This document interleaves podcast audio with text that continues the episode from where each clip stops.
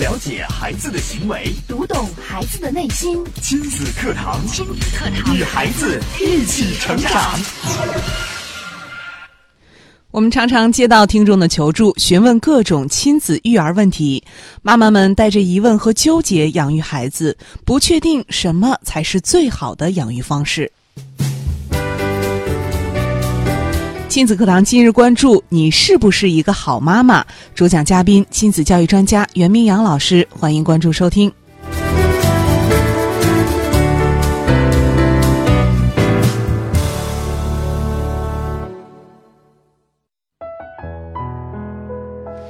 我是主持人潇潇，接下来我们有请今天的嘉宾袁明阳老师。明阳老师，你好。嗯，潇潇好，听众朋友大家好。嗯，今天我们的话题啊，你是不是一个好妈妈？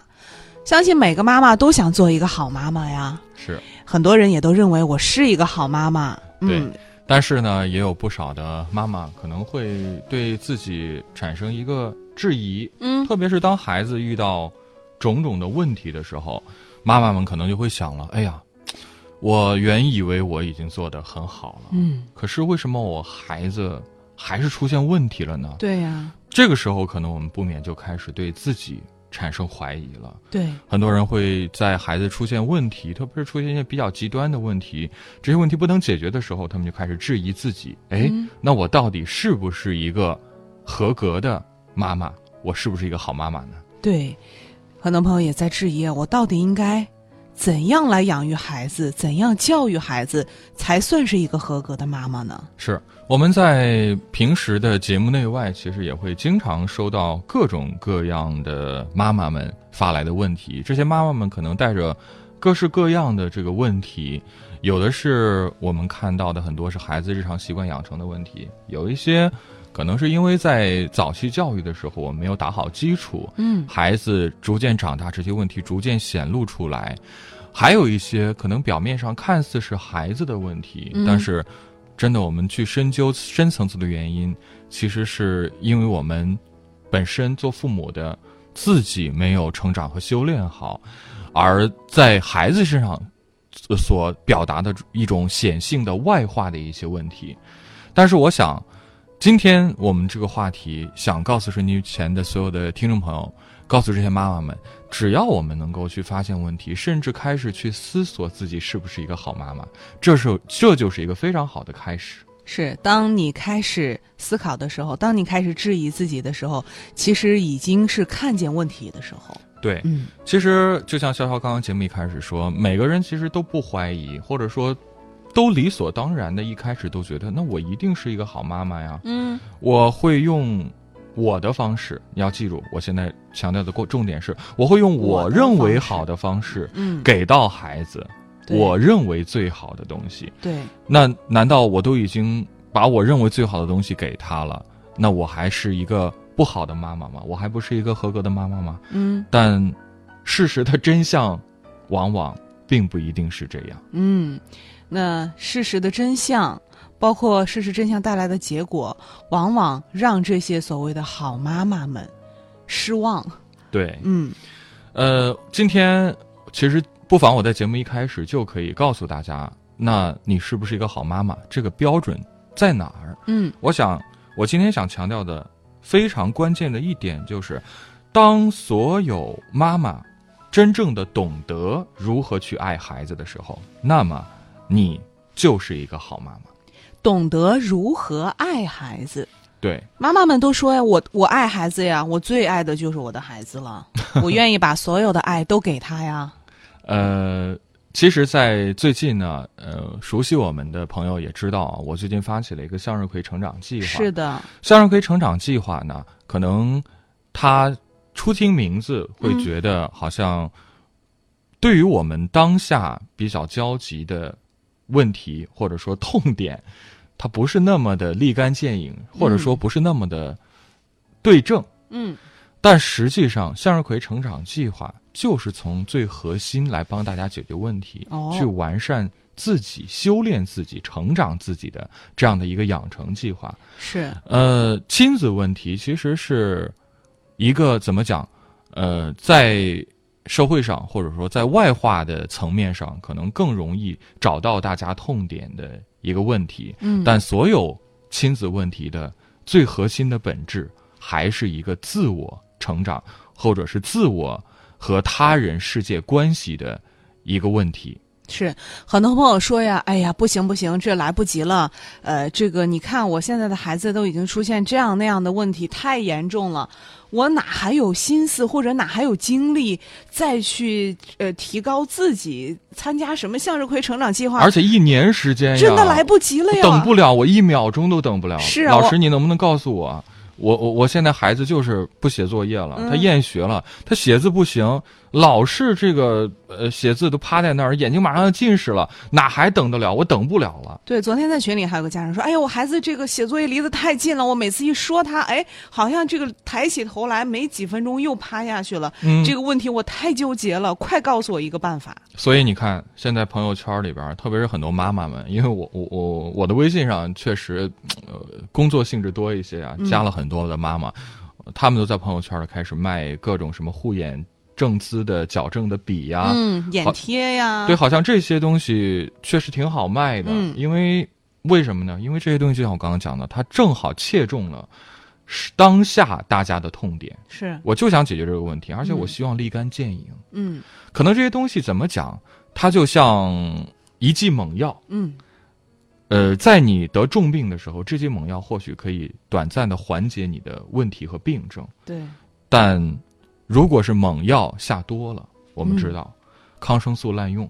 是激素滥用，一次小小的感冒，嗯，就上抗生素，就打点滴。那可能当你的这个日积月累，身体的机能遭到了各种损害，你的整体机能的耐药性增强之后，等到你再遇到一个什么样的大一点的病，你再上抗生素，我们都知道，哎，这些，呃。低效的抗生素已经不管用了，必须对要升级了，得用进口的嗯先锋几 十号，不然的话治不了了呀。对呀，这真的是，难道这个药要越用越猛吗？呃，当然，随着科技的发展，会有新的、更高级的猛药嗯嗯出现，但是越高级的猛药对人身体的这种损害、副作用，副作用也是越大的。是，如果我们一直滥用这些猛药，遇到小问题就下猛药，看似解决了当下的问题，却殊不知它其实为我们长期的，或者说一个人漫长的一生的成长埋下了祸根。嗯，所以说，当您的孩子您觉得用您目前的方法已经不管用的时候，嗯，我想。您您应该停下来思考一下，是不是方法错了？是不要再一味的这个加药量、换药，这样的话可能会误入歧途了。对。其实，呃，做亲子课堂，我们大概也九年的时间了。嗯在这九年里呢，我们一直在讲啊，我们的节目是一档以心理学为基础的专业家庭教育节目。是，呃，在这九年里，其实我们也有很多的思索，包括我们也看到了很多的同行。嗯在九年前，零九年我们节目开播伊始，那个时候社会上好像对于亲子教育、家庭教育这方面的关注程度远不如这几年。是特别是这两三年，我们可以发现，好像铺天盖地的各种亲子啊、早教啊这种机构啊，嗯，包括一些讲师，都雨后春笋般浮现了出来。对，当我们去看到这些可能真的，呃，没有我们就是最早介入的早、时间早的这些机构或者是专家出来的时候，我们其实也挺欣慰。我们发现，其实这个问题已经慢慢的引引起了更多人的关注和重视，而且，呃，有人做这个事，就证明一定是有市场需求的。是，但我们也比较担忧的是，我们发现好多类似的这种机构或者所谓的一些专家，可能他没有接受过一些比较系统的专业的训练，他们拿出来的一些解决问题的方法，在我们看来，可能就是这些猛药。就是抗生素这些猛药。对我们不不能否认，包括我们的听众当中也有很多这样的朋友，就是，呃，可能在很多年前追随我们节目的朋友，一开始觉得哎耳耳边一亮，节目挺好的，可是。呃，种种原因，他们没有系统化的，或者说没有真正的俯下心思来，呃呃，俯俯下身子来，从根源上去解决问题，导致这些问题积聚下来，那他们后来就可能看到了一些所谓的猛药很管用，去试了，确实感觉不错。嗯，但我们殊不知，可能通过这样的一些猛药下下来，我们可能表面上遇到的问题暂时得到了缓解，但从一个更长远的角度来看，这些问题并没有得到实质性的解决，甚至可能我们会被表表表象所迷惑。嗯，等到有一天这些问题日积月累，以更加这个巨大的反作用力压下来的时候，我们才去醒悟。是。由于之前大家可能呃关注到了亲子教育，但是没有更深入、更系统的学习之前，难免会走一些弯路，用到一些不是很正确的方法，呃，导致了一些让人措手不及的或者很棘手的一些结果。我想这都是正常的。那在今后的道路上呢，很多朋友其实已也已经意识到了这一点，也已经从刚开始的想要寻找快速的解决问题的方法，到现在越来越多的朋友愿意静下心来，好好的来提升呃自我的学习。这样一个意识的转变，其实也是让我们觉得特别欣慰的。那我们也稍事休息啊，稍后我们接着请明阳老师给我们来分享。亲子课堂正在播出，稍后更精彩。你的努力，你的工作，你的事业，这一切都为了什么？都为了什么？你一生为之奋斗的目标是什么？家庭和孩子，离开了家庭和孩子这一目标，人生会失去意义，我们将不可能幸福。亲子课堂给你一张通往幸福生活的地图。生活的地图。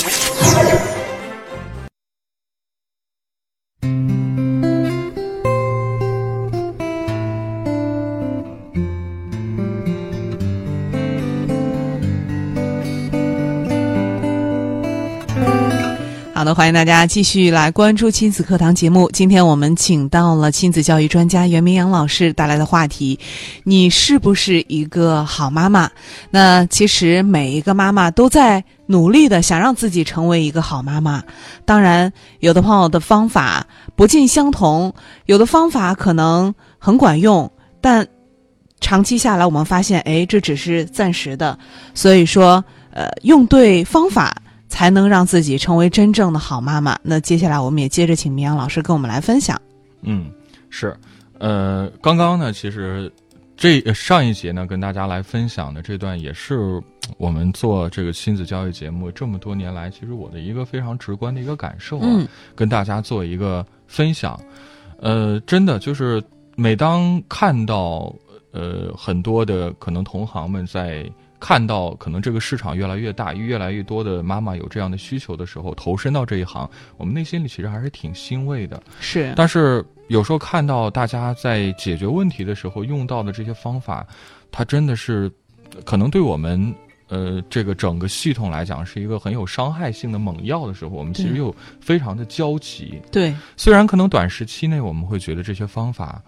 很有效，但实际上，作为一个负责任的、一个专业的家庭教育节目来讲，我们觉得有些方法确实是需要在这儿提醒我们收音机旁的这些听众朋友、妈妈们，我们要擦亮自己的眼睛，嗯，我们千万不要认为有什么事情是可以推到外边的，而且这些我觉得可能在一些专业素养上稍微差一些的，呃，所谓的机构，他们也正是看中了这些父母们的一个心态，嗯就是你让我去花时间，让我去成长。可能我没时间，我觉得比较难。但是你只要告诉我说，我能花多少多少钱就能把这个问题解决，没问题。嗯，我愿意花这个钱。对，宁愿花钱也不愿意去花时间。对，但是是真正的真相是什么呢？嗯，真正的真相是，当你拒绝成长，当你自己不愿意去行动，你认为可以花时间来解决的问题的时候，这就是最大的误区。因为凡是就说句开玩笑的话，嗯，这个世界上凡是能用钱解决的问题都不是大问题，对，真正的大问题是你自己愿不愿意真正的去行动起来。对，想试想一下，孩子的问题是能用钱解决的吗？但是，真的我们不能否认，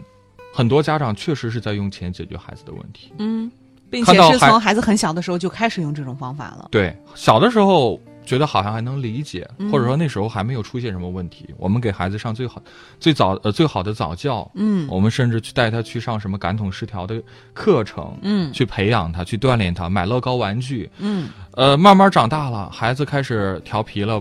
不懂事，呃呃，不听话了，有网瘾了。我们送孩子到一些戒除网瘾的学校，嗯呃，包括前段时间，呃，非常就是呃让大家去关注到的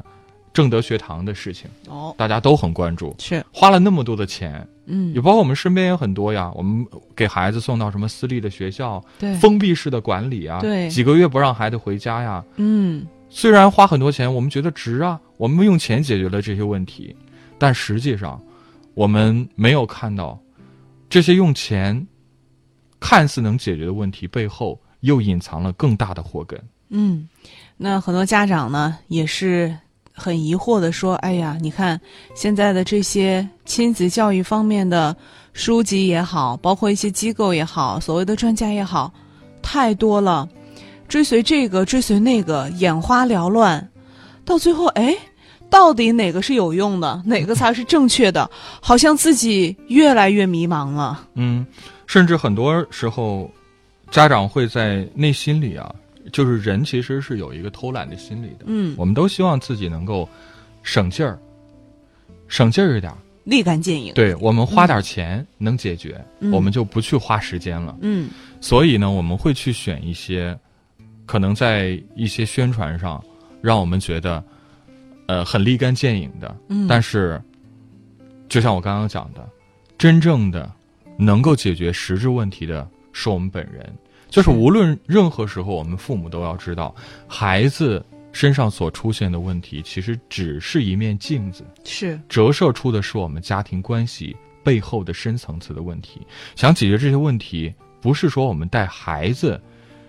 到哪里去找哪个老师，花多少钱就能解决的。是，试想一下，如果家长您的生活过得一团糟，您的情绪一点就着，那不管你花多少钱把孩子送到什么样的机构里，我们想一想，这些也真的很难真正的有用，真正的帮到你。对，在昨天下节目的时候，我收到了一位听众朋友在微信上的求助啊，呃，他问我，上来就问我一个问题，他说：“袁老师您好，六岁的孩子需要看心理医生吗六岁的孩子？”对，都已经要看心理医生是是什么情况？我下节目之后就给他回复了，嗯我说要看是什么问题了。对，他告诉我说，孩子平时都挺好，但是抗挫折能力比较差，特别是老师说他不如意的时候，他不张嘴还发脾气，甚至推桌子打骂，影响其他孩子。嗯我当时给他的建议就是，我说建议你可以来做个咨询。嗯他说那需要带孩子来吗？孩子不用去吗？ 嗯，他一直在强调孩子，因为他想解决孩子的问题。是，然后呢，我就又随手往前翻了翻，我发现早在去年，今年已经是一七年了，嗯早在去年的夏天，这位家长就曾经就这个孩子的问题跟我做过简短的咨询。嗯，一年过去了。对，当时他家孩子只有五岁嘛，嗯一年多上大班，他说最近开学，孩子不喜欢去学校，在学校又哭又闹。他说呢，我自己离异了，自己带孩子，平时在外面工作，他都是我爸妈带的。嗯，这是姥姥姥爷带大的孩子。对，嗯所以看完这位家长的问题，其实我挺揪心的。嗯就是我在昨天下了节目之后，在办公室给这位家长有一段回复。嗯其实怎么讲，就是我我当时就直接问他，我说我看了看聊天记录，在一年前一年半之前，我看您就跟我咨询过孩子的问题，我当时已经告诉您了，嗯大概需要努力的方向在哪儿。那我嗯想请问，一年半过去了，您都做了些什么？嗯，这么长的时间，对就任由孩子继续这样下去。对，甚至以至以至于到现在，他还要告诉我孩子要不要去看心理医生。嗯然后他想了很久给我了一个回复，他嗯说：“我这一年只要有机会就会参加各种这关于孩子教育的培训啊，也咨询了咨询了一些资深的教育工作者，嗯也及时和老师沟通孩子的事儿了，但是我觉得效果不好。嗯， 我他接觉着得自己努力了。，对我接着问他，我说那您都参加过哪些培训，找过哪些老师呢？嗯他跟我回复说，感统失调、家庭教育方面的。他说，因为今年才上小学呀，之前也咨询过做幼教行业三十年的老教师，看过幼儿发展指南。嗯我说，那您得出的结论就是要给孩子找心理医生吗？嗯，他说不是，这只是今天班主任给的建议。哦，我当时就给他只给他回复了一句话，嗯我说孩子没有问题，别再走弯路了。是啊，这一年多的时间里面，他都一直把两个眼睛盯到孩子的身上，找了各种各样的方式，想要去改正孩子。其实挺痛心的，嗯就是本来一个单亲妈妈挺不容易的，我们也能够理解。对，但是如果我们从来没有想过自己需要去提升，甚至说，当你已经找到我们，我们给你了建议，你还不能够呃醒悟或者说去行动起来的话，那我只能说，用另外一句话说，就是我们永远。不可能叫醒一个装睡的人，是的，我们也永远不可能去救一个不愿意伸手落水的人。是，试想一下，这位朋友在这一年多的时间里面，他所做的这些行为，我们现在可以来想一想他的孩子的感受。就是我们试想一下，即使是一个正常人，当你的父母每天都盯着你，嗯，嗯、去找各种各样的机构想要来整你。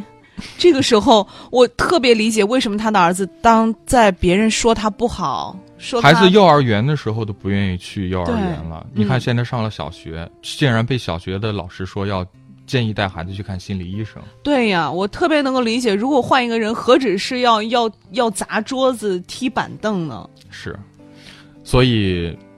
看到这些妈妈呀，她特别是看到这些比较极端的案例的时候，我们的心也挺痛的。嗯，我们真的是恨不得马上到这个妈妈的面前去替她做这些事情，但是从我们专业的角度上来说，我们知道那是不可能的。是我们任何一个人，任何一个再高端的专家，再有这个专业造诣的老师，他都知道，这个世界上，个人自我成长的事情是没有任何人可以替代、可以越俎代庖的。嗯，所以其实我们看到很多的朋友在听完节目之后，也深知自己的提高才能真正的去解决孩子的问题。那其实加入到我们向日葵成长计划当中的这些朋友啊，通过这一两个月的学习，我相信大家也一定感受非常的深。其实，在今天的节目当中，我也想让这些已经加入到我们向日葵成长计划当中的这些朋友们在我们的微信公众平台，也不妨跟我们来分享一下自己的感受。，对，包括大家在我们的向日葵成长计划的这个群里边啊，您也可以来跟我们说说您的感受啊。而且我怎么讲，我在这儿给收音机旁的听众朋友们几个建议。啊嗯我也希望，当然这只是我的建议，大家是去做不做，我没有办法去强求，因为我刚刚讲了，没有人能够强迫你做你不愿意去做的事情。是的，第一点建议，回到我们今天节目一开始，我们说你是不是一个好妈妈？嗯那我给大家的第一个建议就是，觉察到，开始去反思孩子的问题，可能是我们自己的问题的时候，这就是一个很好的开始。嗯，就是把眼睛收回到自己身上，对，另外一个呢，就是去关照孩子的情绪。关照孩子的情绪。对，情绪和感受永远都是排在正确和优秀前面的。是，还有一个就是，你要扛得住别人说你不是好妈妈的质疑。哦，当别人质疑你不是一个好妈妈的时候，你需要去问自己：好妈妈这个称呼到底是你做给别人看的，还是你真的只是想做孩子的好妈妈？嗯，就是你拼命的去做，到底是给别人看的，还是发自内心的？嗯，到底是你是为了谁好的？对。还有一个就是，任何时候孩子都需要被倾听和被拥抱。倾听、拥抱，是永远都是孩子需要的、渴望得到的。我们都知道恒河猴实验，我在这里不再多说。是，之前节目里我也曾经讲过多次讲过了。对，特别对于年幼的孩子，依恋关系的建立一定是需要妈妈陪在孩子身边，这是任何人都替代不了的。嗯，不是孩子的班主任，也不是孩子的姥姥姥爷、爷爷奶奶可以替代的。嗯，必须是妈妈。所以说那些还把孩子，呃，交到老人的手上就不管不问的这些，我想不管你再听节目，再去找什么所谓的这个专家机构， 也是没用的。对，第四点，呃，我也给大家宽宽心。嗯虽然今天可能说话稍微重了一些，是但是我想告诉大家，要时刻保持觉察，时刻保持觉察，但觉察是，，嗯，对，要停止自责。停止自责，就是当我们意识到自己之前真的做错的时候，也不要把这种自责的情绪一直带在我们的生活当中。其实我觉得，反而啊，当你意识到自己的问题的时候，我觉得应该有一丝高兴和庆幸，是不因要去为自责，因为至至少你发现问题了。对，而且嗯千万不要再过来问我说：“袁老师，我现在孩子已经这样了，我再来听，我再来学还来得及吗？”嗯我说的是，任何时候都来得及，嗯，但任是何时候请记住，就从这一刻，从我们觉醒的这一刻开始，这就是最好的一个时间。嗯，这我们再来回顾一下明阳老师跟我们来说的这几点啊。嗯，第一点就是，当我们去思考我们自己是不是一个好妈妈的时候，这就是一个很好的一个点。嗯第二点就是情绪和感受永远排在正确和优秀前面。是，第三点，要扛得住别人说你不是好妈妈的质疑，嗯去思考好妈妈到底是做给谁看的。是的，第四点，任何时候孩子都需要被倾听和被拥抱。哦，第五点，时刻保持觉察，但是停止自责，就从当下，从此刻开始，嗯。这是一个好的觉察，一个好的开始。嗯，也希望这五点，呃，能够给大家带来一丝的这个觉醒。那在节目当中呢，我们也看到很多朋友也是在跟我们分享自己加入到向日葵成长计划当中的感触和感受。那你也可以加入到我们向日葵成长计划当中，在群里面也可以每天看到大家的成长和分享。嗯具体的加入方法也很简单啊，在我们的微信公众平台，首先来关注微信公众号“亲子百科”，千百的百，课堂的课，回复“向日葵”三个字。那按照提示呢，您也可以逐步的加入到向日葵成长计划当中，也可以加到我们的群里面，和已经加入到向日葵成长计划当中的这些朋友们更多的来进行互动和分享。好的，今天我们非常感谢米阳老师精彩的讲解，也感谢大家的收听和参与。明天同一时间，亲子课堂和您不见不散。